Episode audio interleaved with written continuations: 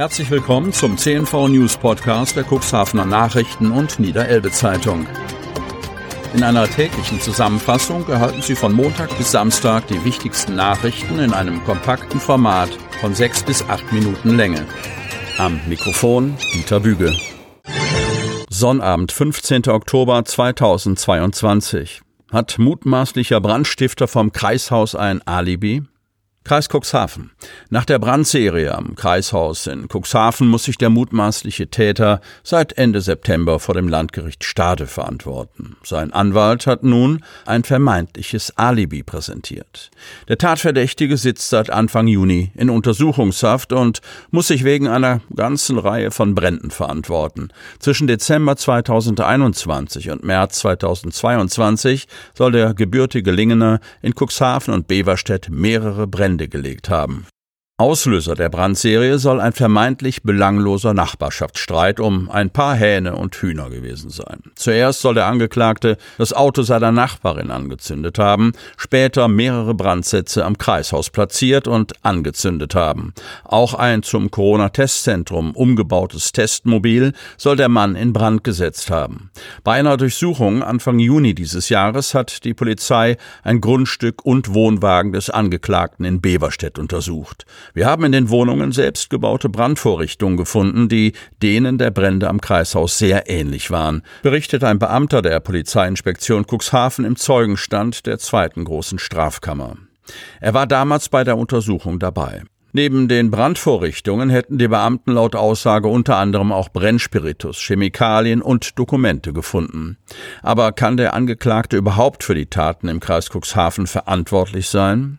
Wenn es nach dem Anwalt des Angeklagten geht, nicht. Dafür legte er auch Beweise vor.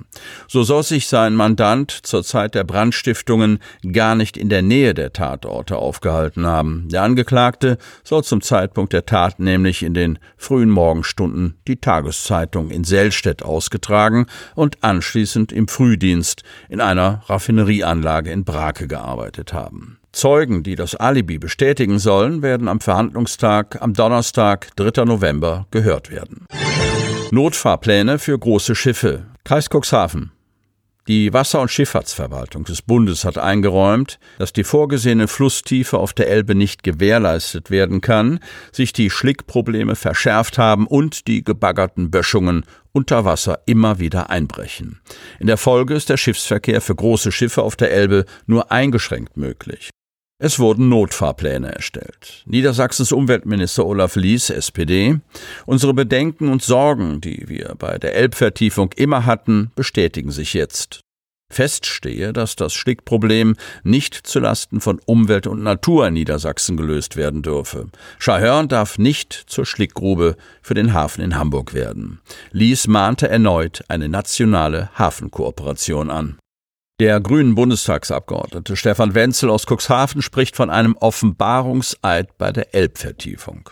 Was Experten, Verbände und Initiativen seit Jahren vorhergesagt haben, ist eingetroffen. Das Projekt Elbvertiefung ist gescheitert. Wenzel fordert eine Ursachenanalyse und die Überprüfung des Verfahrens der Planfeststellung. Entweder ist von den zuständigen Stellen bei der Vorbereitung der Genehmigung der Elbvertiefung mit falschen Daten und Annahmen gearbeitet worden, oder es wurden im Interesse der Durchsetzung der Hamburger Hafenpläne Planungsunterlagen geschönt. Wenzel, die einseitige Durchsetzung von Hamburger Hafeninteressen verschärft die Lage in den Nachbarbundesländern beim Küstenschutz, in der Fischerei, in den kleineren Häfen, bei Fährverbindungen und im Tourismus, insbesondere in den kleineren Städten und Gemeinden an der Niederelbe. RKI meldet neuen Todesfall. Kreis Cuxhaven. Die Sieben-Tage-Inzidenz für den Landkreis Cuxhaven lag laut Robert Koch Institut am Freitag bei 853,7. 264 Neuinfektionen mit dem Coronavirus wurden gemeldet. Die Sieben-Tage-Fallzahl beträgt 1704. Insgesamt gab es im Landkreis 77.977 Covid-Infektionen seit Ausbruch der Pandemie. Das RKI meldet zudem einen weiteren Todesfall im Zusammenhang mit einer Infektion. Substanz der Schwimmhalle ist marode. Cuxhaven. Die Bausubstanz des Duner Ahoi-Bads hat über die Jahrzehnte hinweg stark gelitten. In der jüngsten Ratssitzung wurden die 50 Jahre alte Keimzelle der zum Thalasso-Zentrum ausgebauten Anlage als Sanierungsfall beschrieben. Einschränkungen für den Bade-, den Kur- oder den Saunabetrieb ergeben sich vorerst nicht. Trotzdem lässt sich das Problem keinesfalls aussitzen. Behoben werden soll es über einen Fördermittelantrag. Es geht dabei um Millionen. Kurdirektor Olaf Raffel schilderte die Situation unaufgeregt, seine Wortwahl sprach gleichwohl Bände. Wir müssen leider zur Kenntnis nehmen, sagte der Geschäftsführer der Nordsee Heilbad Cuxhaven GmbH, kurz NC, dass große Gebäudeteile ihren Lebenszyklus überschritten haben und nicht mehr intakt sind. So der Wortlaut der Hiobsbotschaft, deren Brisanz die Fraktionsspitzen herausarbeiteten.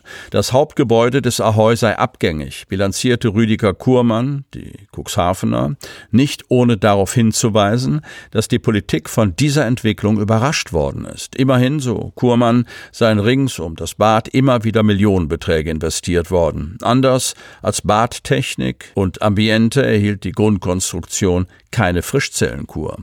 Wie Raffel unserer Redaktion auseinandersetzte, ist der Beton durch die in der Schwimmhalle herrschende Chlor-Salzwasseratmosphäre in Mitleidenschaft gezogen worden.